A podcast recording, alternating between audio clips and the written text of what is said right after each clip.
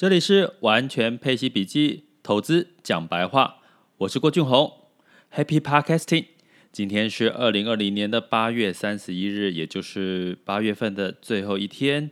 那进入到九月份，也是第三季的最后一个月喽。那通常在九月份的时候，应该越来越接近第四季的时候，会是消费的旺季，科技电子的旺季。那对于 A 股来讲，其实更可能会是这个结果。在一开始的时候，我就先提醒大家，可以在九月份的时候适度的多关注一下 A 股哈。那在我们今天的主题呢，我们要来聊一下这个美国的失业率啊，在八月份的时候，其实它是下降到个位数的这个可能性越来越高了哈。所以基本上让很多人觉得，通常美国就是看两件事嘛，一个是这个利率，一个就是它的充分就业。所以失业率往下降应该是好的。不过呢，居然在媒体里面出现了这样一个讯息：美国的八月份失业率下滑，但是别高兴得太早。为什么呢？因为啊，美国八月份的失业率下滑。主要是因为，通常失业率给大家一个概念，它是一个落后指标。也就是说，当今天很多人失业的时候，其实已经代表很多的企业已经撑不住了，所以最后才会进入到裁员这个动作。所以呢，这个是一个过去指标，也就是代表的是前面在五六七月的确我们是在一个复苏的情况。但是呢，我们在后面的刚刚有提到第三季、第四季，关键这些失业率才是我们要去特别关注的。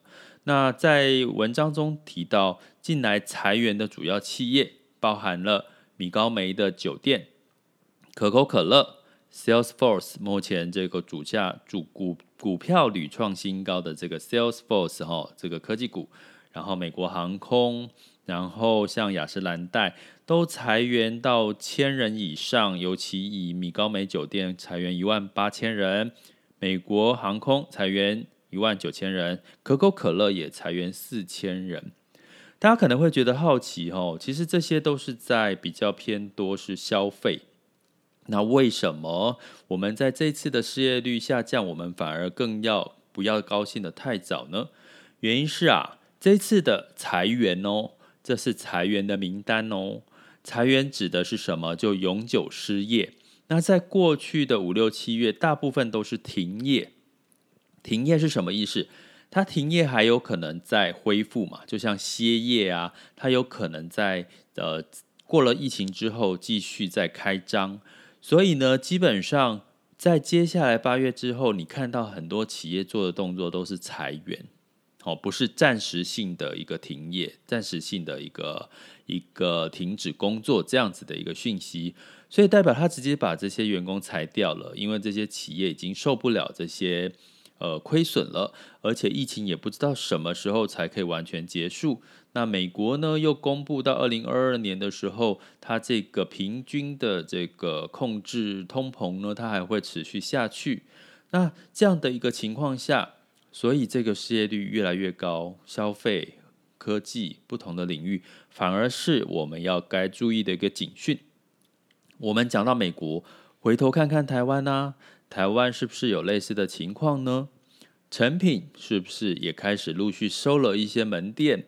那这些门店呢？其实我很喜欢逛诚品哦。那诚品收的店都是在一些像地下街啦，吼一些相关的店，但是一些百货公司的店它还留着。那值得留意的是，有另外一家书店，日本书店叫鸟屋书店呢，基本上反而开了蛮多家的哈。那这这个消长过程当中，当然可能也跟这个书店的文化哦有关系。可是呢，我们慢慢来看一下，包含像西门町，西门町因为很多是观光旅客，他都不来了，所以大概有四成哈，初步的统计有四成的商家都也歇业了。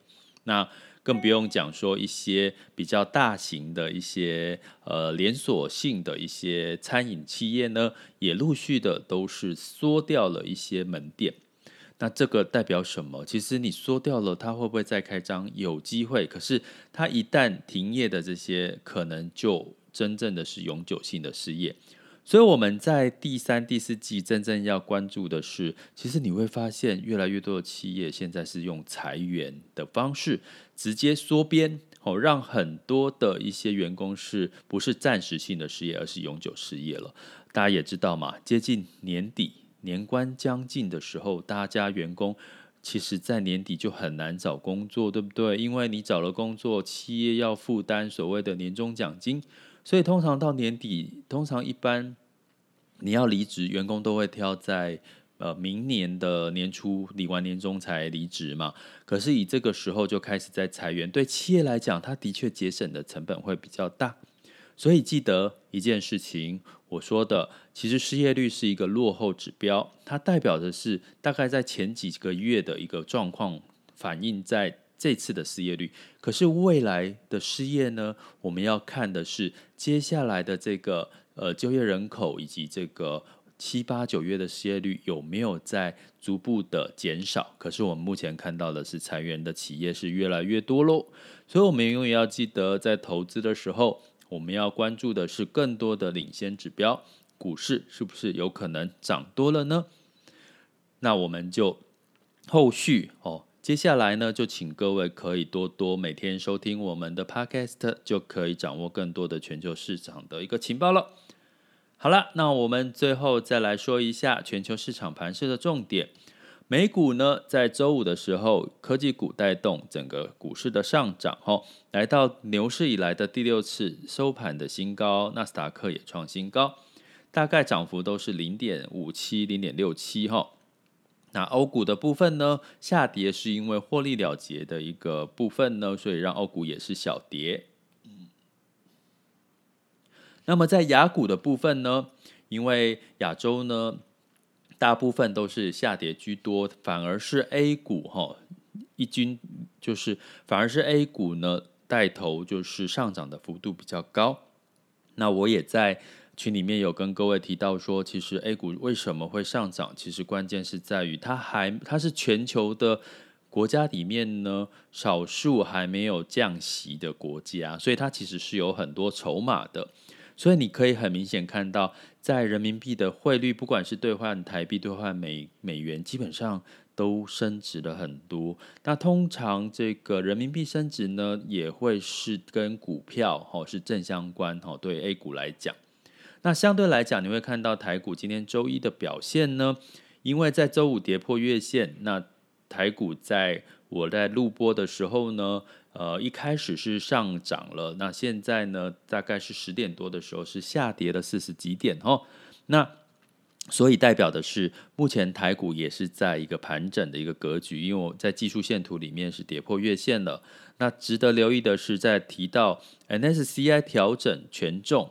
调整台股的权重，我们台股的权重是被调降的哦。那调降的部分是被谁排挤去了呢？那当然就是调升 A 股哈。所以我会建议大家在九月份的部分，除了关注美股、台股之外，还有一个重点，陆股哦，也可以稍微关注一下。那相对来讲，能源因为这个飓风呢影响没有很大，所以造成这个石油呢维持在四十五美元，没有再继续往上呃调升了。那另外，在黄金的部分，也因为这个美国宣布这个维持低利率的情况，呃，金价也是上涨了到一千九百七十四点九，但是还没有再破两千。那汇率我刚刚讲，就是人民币几乎是独强。那除了美元贬值，那更值得留意的是日元也悄悄在升值喽。所以日元升值某种程度也会带动最近日本市场的一个上涨的一个机会。所以这是今天二零二零年的八月三十一日的全球市场盘势的重点。今天讲话有一点 K K 的吼，那周一嘛，通常那个脑袋不是太好，请各位见谅。这里是完全配息笔记，投资讲白话，我是郭俊宏，关注我，陪你一起理财。